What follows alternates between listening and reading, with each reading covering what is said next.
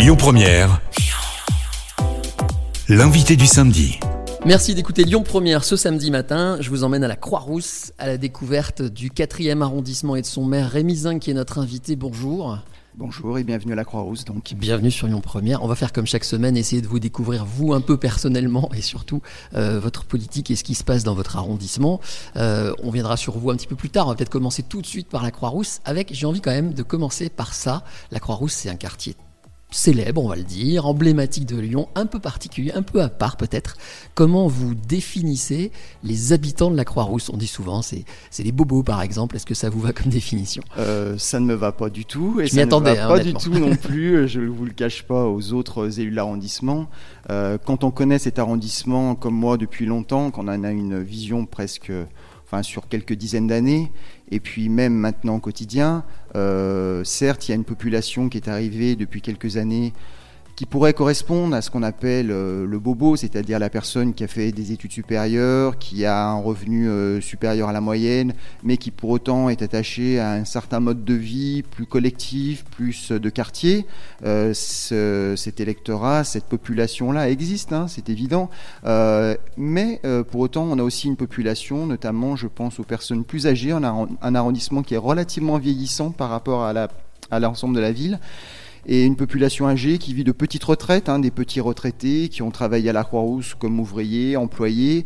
Euh, cette population est importante et il y a aussi une population euh, familiale euh, qui ne relève pas de revenus euh, supérieurs à la moyenne. Alors je précise qu'on est dans votre bureau ici à la mairie pour cet enregistrement d'interview et que ça résonne parce que c'est un beau bâtiment, on dirait un petit château presque. ça explique ce, son qui résonne. Il y a quand même un, truc qui vous, qui vous oblige, c'est le côté historique. Ici, il y a une âme culturelle, quelque chose de plus, on va dire, de plus typique, de plus authentique peut-être.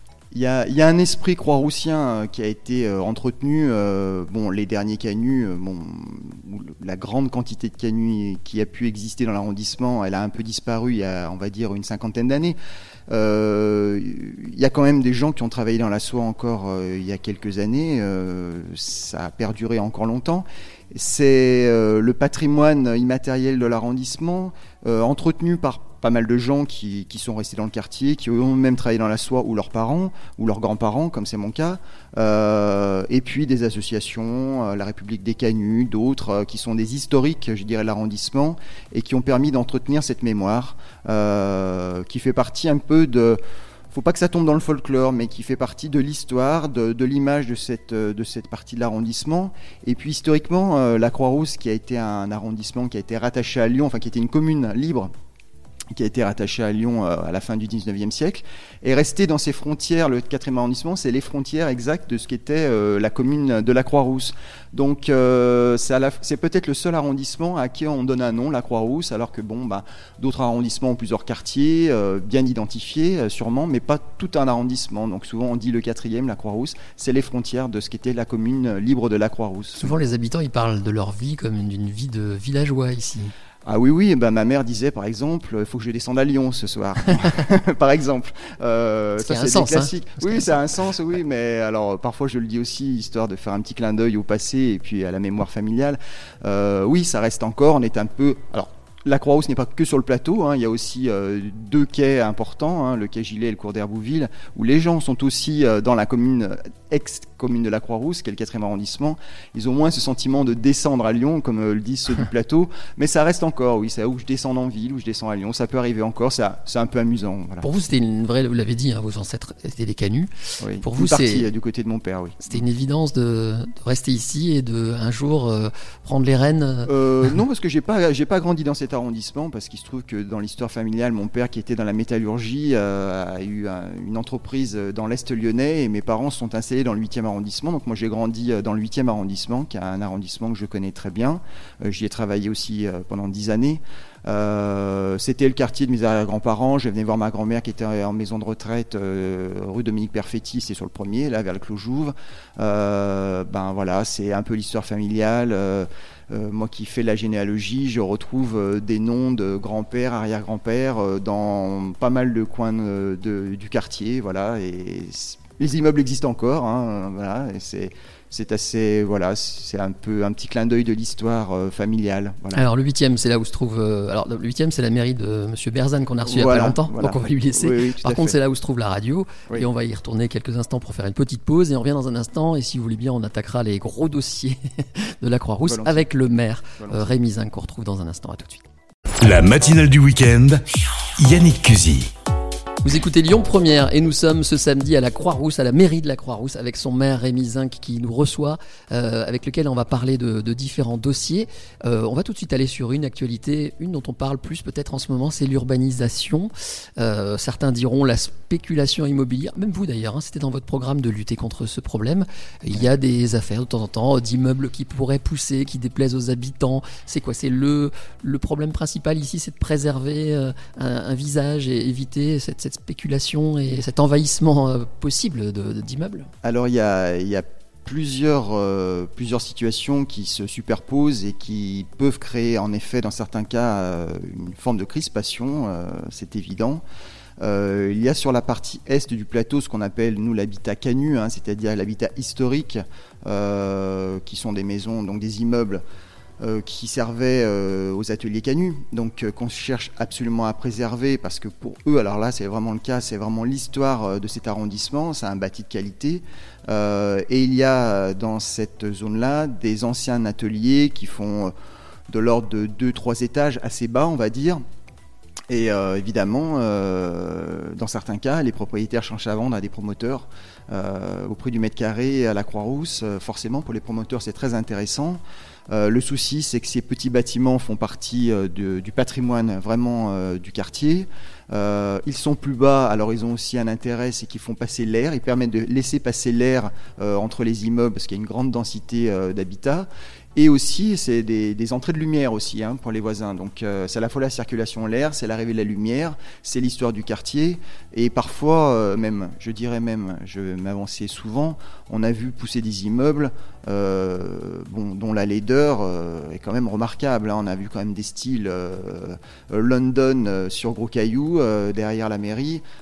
Ça laisse quand même des traces et là, ça dure pour 100 ans. Hmm. Donc, Ça peut devenir tendance à un moment donné. le- voilà, c'est oui, le oui, problème les- de l'architecture. Oui, ça. oui, oui, mais bon, voilà, il faut, il faut quand même mais, être, prendre beaucoup de précautions. Il faut avoir un peu la main qui tremble quand on fait un dessin dans un quartier comme celui-ci. Alors, vous l'avez Donc dit ça, c'est sur l'est. Après, sur l'ouest, on a l'inverse, c'est-à-dire qu'on a euh, c'était à, l'origine euh, des vergers, des grandes propriétés euh, bourgeoises. hein, il y a encore des, restes de leur maison d'ailleurs.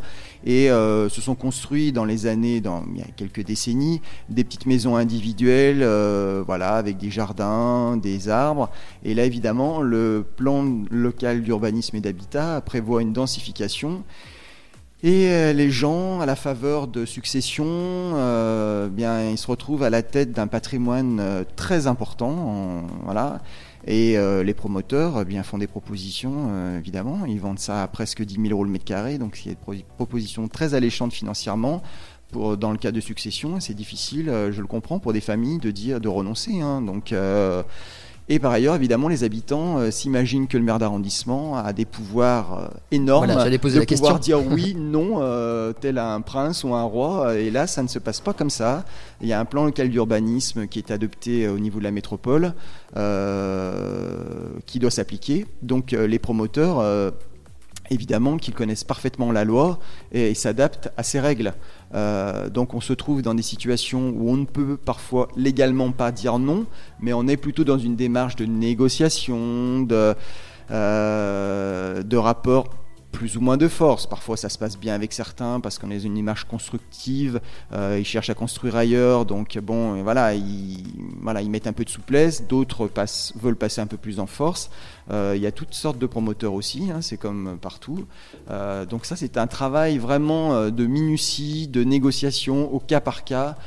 Euh, pour essayer de donner euh, à la fois pour répondre aux besoins euh, de logement parce qu'il existe. On ne peut pas, comme souhaiteraient certains, certains habitants, mettre une forme de glacis sur l'arrondissement, c'est-à-dire, euh, je l'ai déjà entendu, on ne construit plus rien. Terminé, c'est fini, plus de nouvelles constructions, plus de nouveaux logements. Si on fait ça, ça veut dire que à la fois les enfants de ces gens-là ne pourront pas se loger, et alors là, on va avoir un prix de l'immobilier qui va, alors là, pour le coup, encore plus grimper en flèche. Euh, ce qui pourrait satisfaire les gens qui sont déjà propriétaires, évidemment, ça, augmente la valeur de leur patrimoine, mais ce qui rend le quartier totalement inaccessible ou alors exclusivement accessible à des gens qui auraient des très très gros revenus.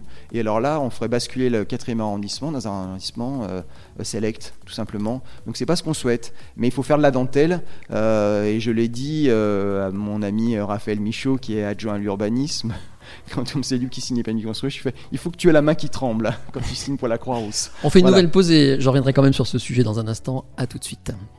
C'est Rémi Zing qui est notre invité ce samedi, le maire euh, du 4e arrondissement, le maire de la Croix-Rousse. On va garder cette formule et on parlait à l'instant euh, euh, de la lutte contre la spéculation immobilière et de cette volonté qu'ont vos administrés de vouloir limiter l'arrivée des immeubles. Et on les comprend, à mon avis, il n'y a pas que, hein, c'est un peu partout pareil.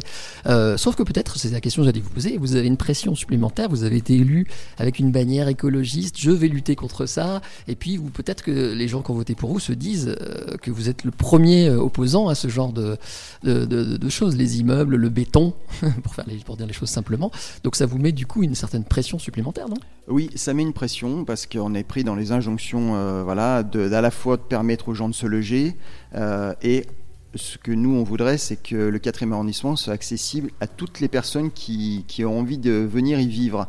Donc ça veut dire qu'il faut... Pardon, mais à condition d'avoir les moyens, non? À condition d'avoir les moyens. On essaye surtout, euh, là on est en train de faire une modification, ce qu'on appelle la modification 3 du plan local d'urbanisme et d'habitat, euh, avec euh, des endroits réservés pour faire du logement social.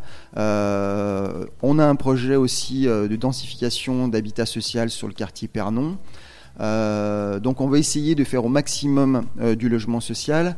Euh, ça fera aussi l'objet d'une question que je poserai le 28 janvier au conseil municipal au maire de Lyon sur les outils qu'on peut mettre en œuvre dans des zones tendues logement, notamment sur éventuellement, c'est l'idée que j'ai en tête, la possibilité éventuelle d'abaisser le, nombre de, le seuil du nombre de mètres carrés pour faire du logement social dans un immeuble de construction neuf fait par un promoteur immobilier. Ça peut être une solution. Il y a des solutions qui sont mises en place aussi par euh, la métropole hein, sur l'office foncier solidaire qui peut répondre en partie à la problématique. Et puis, euh, j'ai aussi un espoir sur l'encadrement des loyers, ce qui permet aussi, d'une certaine manière, d'éviter la spéculation. Euh, je le dis clairement, je ne crois pas qu'on fera des miracles. On n'a pas d'objectif. On est à à peine 16% de logement social sur le 4e arrondissement, ce qui est très loin des objectifs de la loi, qui sont de 25%, et même de l'ancienne version de la loi qui était 20%. Si déjà on pouvait stabiliser le taux de logement social, si on pouvait stabiliser euh, le prix du mètre carré, ça serait déjà pas mal.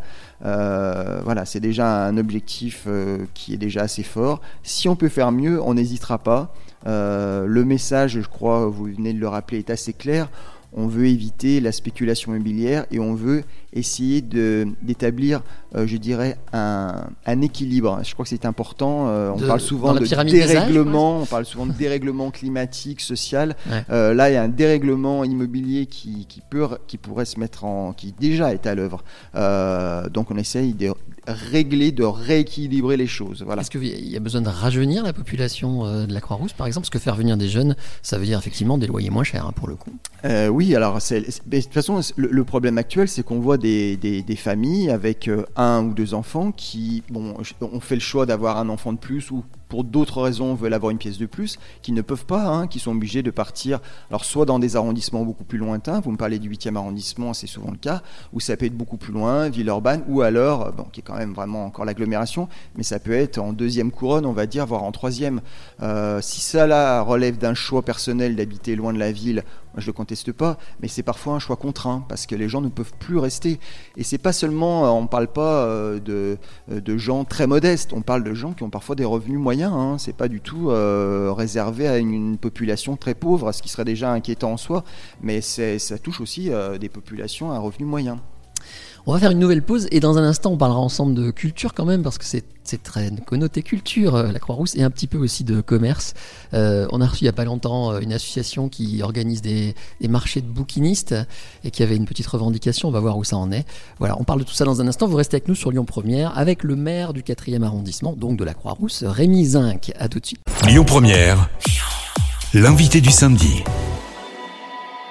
C'est Lyon Première cette semaine, ce samedi, on est à la Croix-Rousse, dans le bureau du maire du 4e arrondissement, Rémi Zinc, euh, dont on fera un peu plus connaissance euh, d'ici quelques instants, mais d'abord encore quelques dossiers un peu chauds. On va essayer de faire commerce, culture et transport, enfin mobilité en tout cas. Euh, il paraît qu'il fallait que vous rassuriez les commerçants en arrivant. J'ai lu ça dans la presse quand vous avez été élu. Est-ce que vous faisiez, vous êtes un épouvantail à commerce? C'est quoi cette histoire?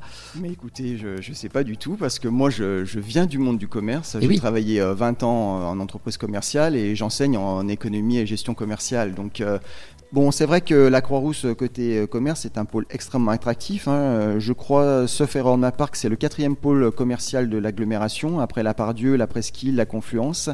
Euh, bon, la présence du marché joue beaucoup. Hein. C'est un marché qui est très important et qui qui génère un gros chiffre d'affaires. Et puis, il y a une densité de, commerce important. Alors, bon, peut-être qu'ils avaient des choix politiques différents ou peut-être des a priori. Euh, ils ont été victimes, moi je dis, euh, du confinement parce que j'ai pu le vérifier euh, il y a quelques mois. Ils, ils, avaient mis beaucoup de, place, beaucoup de choses en place pour pour la, sécurité sanitaire, euh, il n'y a pas non plus une foule immense dans les magasins. Il y avait du gel, il y avait des distanciations, il y avait toute une organisation qu'ils avaient mis en œuvre. Et ils ont été un peu victimes d'une mesure du gouvernement qui avait peut-être sa justification ailleurs, hein, mais c'est vrai que sur le quatrième, ils l'ont un peu mal vécu et j'étais un peu solidaire, enfin j'étais même solidaire d'eux parce que dans certains cas, euh, vraiment, ça, pouvait apparaître punitif. Moi, je tiens beaucoup à l'équilibre, euh, favoriser le commerce, euh, c'est important, favoriser la vie des habitants, c'est important aussi. je ne veux pas être que l'oreille des commerçants, je veux être aussi le aussi, je ne dis pas à la place, je dis aussi l'oreille des habitants et des consommateurs et, des, et qui sont leurs consommateurs aussi. Alors cette histoire de marché au livre euh, qui a déménagé plusieurs fois, qui tout d'un coup se trouve très heureux là où il est, va-t-il pouvoir conserver cet endroit?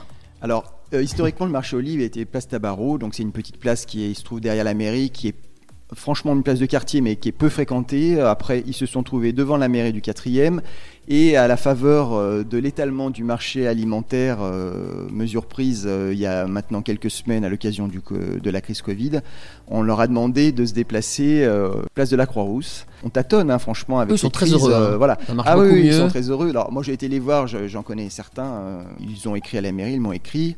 et l'adjoint, notre adjoint au commerce, Mathieu Rondeau, leur a répondu que la demande a été transmise à l'adjointe chargée du commerce à la ville Lyon, hein, qui est Madame Auget, euh, et que nous, on voyait, on leur a répondu qu'on voyait ça plutôt favorablement.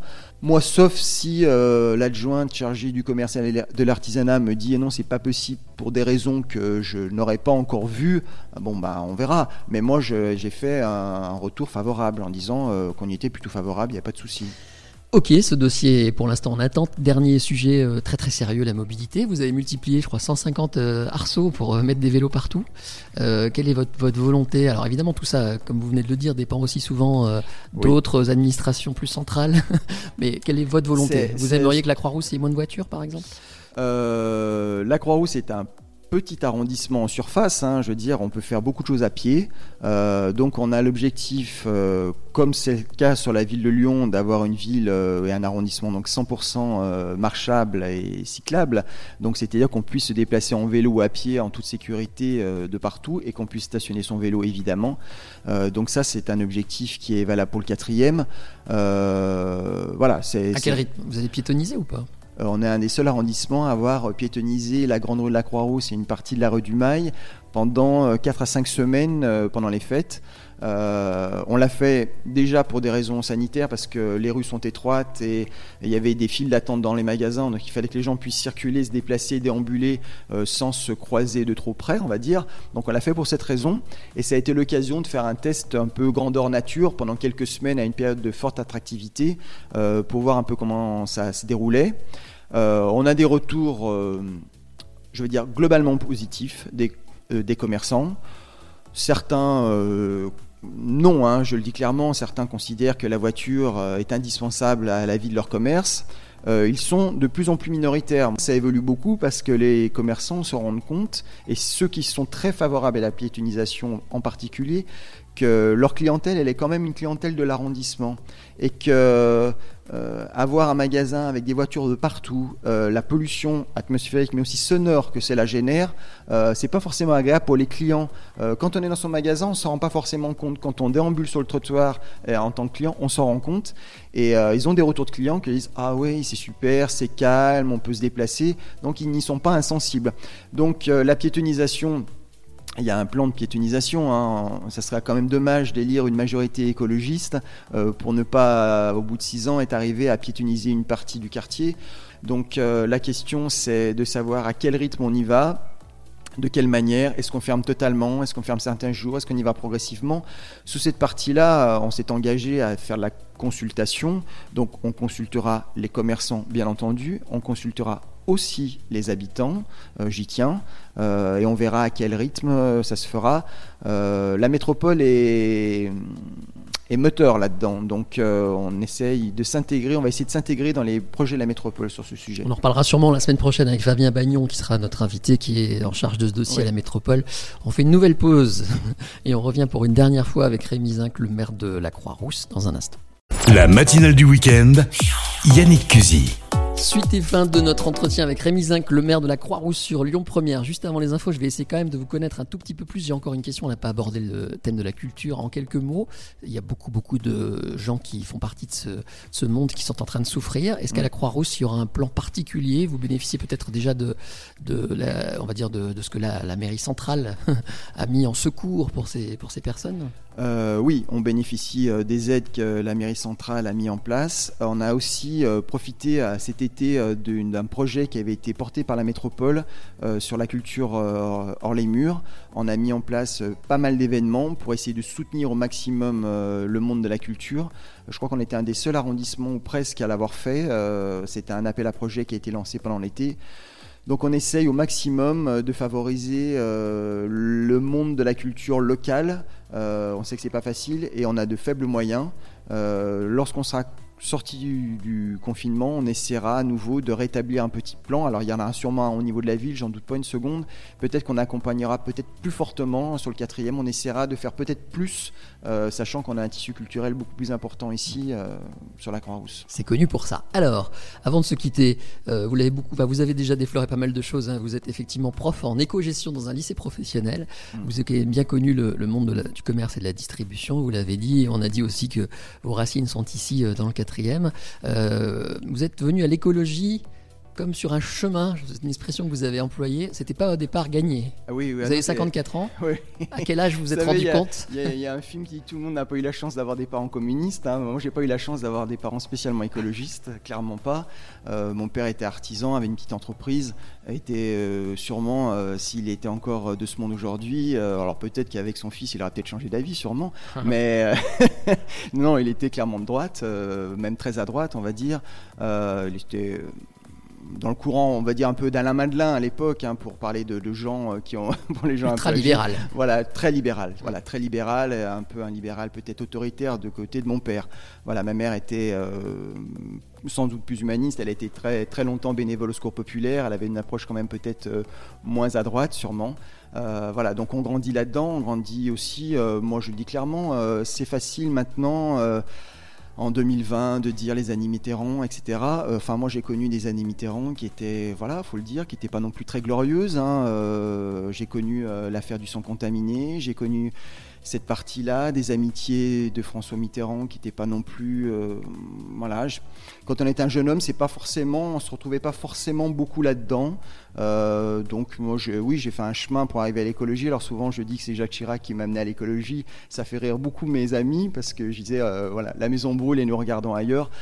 C'est un chemin un peu long hein, que j'ai entamé. euh, voilà, aussi quand on a des enfants, on voit certaines choses, on prend conscience de certaines choses, euh, voilà, qui m'y a amené. Mais du coup, euh, étant là maintenant, je ne vais pas non plus. Voilà, je suis réputé au sein de LV pour être plutôt dans la tendance un peu des radicaux. Voilà, donc vous voyez, le chemin a été long et il est, il est important. Vous êtes aussi un militant pour la cause LGBT. Oui. Vous dites qu'il y avait un problème de communication politique à Lyon. Ça veut dire qu'il faut changer quoi en quelques mots? Bah, il y avait un problème de communication, euh, c'est évident. Oui, je crois que Gérard Collomb euh, n'était pas spécialement un soutien de la cause LGBT, on va le dire.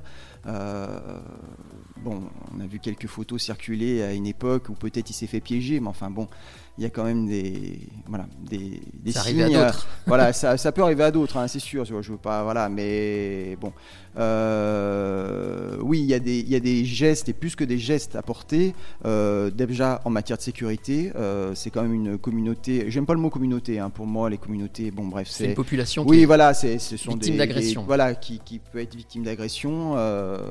voilà. Donc il y a, il y, a des- il y a des actes forts à porter de solidarité et euh, à l'égard de certaines personnes qui ont été victimes et ça arrive encore. euh, voilà. Euh, et puis il y a aussi, euh, je crois. Euh, Lyon est une ville dite accueillante et nous les écologistes on veut faire de cette ville une ville accueillante. Il faut qu'elle soit aussi euh, ouverte à la diversité, euh, dans toute sa diversité et les personnes LGBT comme les autres ont aussi des choses à faire valoir et à s'exprimer dans cette ville en toute amitié avec les autres, en toute harmonie, en tout apaisement je dirais. Voilà, que ça soit une ville aussi apaisée pour les gens qui se, se trouvent dans cette dans cette communauté, ou proche d'eux, tout simplement. Voilà. C'est vrai qu'on est loin de Madelin là. hein. Ah bah oui, bah moi j'ai jamais été proche de Madeleine. un chemin. Euh, vous êtes aussi très actif, j'ai remarqué, sur les réseaux sociaux, Twitter, etc. Euh, ce qui n'est pas le cas de tous les politiques. Enfin, il y en a qui font faire ça par d'autres. Et puis vous, vous tweetez beaucoup, ce qui est d'ailleurs toujours très risqué pour Trop un élu. peut-être. Ça, c'est vous qui Il y voyez. a quelques taquins. En tout hein, cas, il y a- sur, dans ce que euh, vous tweetez, on peut faire le tri. Il y a beaucoup de causes qui vous tiennent à cœur. Il y a euh, les problèmes internationaux, par exemple.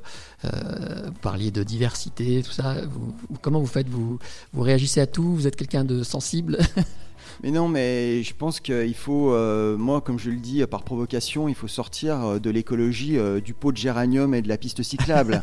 Euh, voilà, l'écologie, c'est pas ça. L'écologie, c'est un équilibre, et c'est d'abord un équilibre mondial. On peut entrer dans l'écologie par le social. C'est ces dérèglements mondiaux, comme on voit des gens au Bangladesh, par exemple, des enfants qui travaillent, qui nous envoient leur production. Euh, donc c'est l'aspect environnemental, c'est un- c'est une catastrophe parce que ces, ces produits tra- traversent euh, le monde entier et nous arrivent dans les conditions effroyables. Mais euh, voilà, c'est aussi un équilibre euh, avec euh, les populations du monde entier. On ne résoudra pas le problème très important du dérèglement climatique seulement à vue de la Croix-Rousse ou de Lyon ou de la métropole. On a notre part à jouer ici, c'est évident. Mais le- le- les enjeux sont mondiaux. Donc pour moi, il y a un regard mondial à porter sur, le dérèglement climatique. Euh, Pour finir, j'ai une dernière petite question. Je sais que vous voyez le maire dans quelques heures à peine. Quelle sera la première chose que vous allez lui demander? Euh, alors déjà, je vais lui demander s'il n'est pas trop essoufflé parce que je pense, euh, j'en suis persuadé qu'il va en monter en vélo. Ah. Donc c'est toujours un exploit. Mais bon, non, mais ça c'est pour l'anecdote. Euh, on va discuter parce qu'on on va déjeuner ensemble, euh, uniquement tous les deux, ce qui est, ce qui est très bien parce qu'on va pouvoir retrouver un, un dialogue qu'on a eu parce que je le connais quand même depuis très longtemps, donc de manière un peu plus amicale et moins, je dirais, dans le protocole. J'ai des dossiers dans le quatrième à lui faire valoir. Et euh, on avance aussi sur beaucoup de dossiers. euh, donc je vais défendre un petit peu la cause du quatrième, euh, justement lui rappeler que ce n'est pas un arrondissement bobo, qu'il y a des problèmes sociaux, qu'il y a des problèmes d'urbanisme, et qu'il y a, voilà, que la quatrième ne soit pas oubliée, ce qui n'est pas le cas actuellement, mais lui rappeler quelques chantiers qui nous tiennent particulièrement à cœur sur le quatrième et qui, ben, qui, vont dans le sens de la politique municipale. Moi, je voudrais que le quatrième arrondissement soit un peu, non pas un laboratoire, hein, parce qu'on n'est pas des souris ici, mais qu'il soit un peu le modèle de la transition écologique qu'on puisse porter dans Lyon. Voilà, un arrondissement qui soit en avant sur la transition écologique. C'est un petit peu ça, je dirais, le, le cadre global euh, de la discussion. Après, ça se déclinera en dossier, mais voilà, globalement. On a bien retenu tout ça. Dites-lui qu'il est le bienvenu sur Lyon Première quand il veut un samedi matin. Euh, pas de souris, pas de pot de géranium. J'ai bien retenu la leçon. Merci en tout cas de nous avoir reçu Rémi Zinc, Merci. maire euh, du 4e arrondissement à la Croix-Rousse. Et vous êtes évidemment le bienvenu quand vous voulez. Bon week-end. Bon samedi. Merci.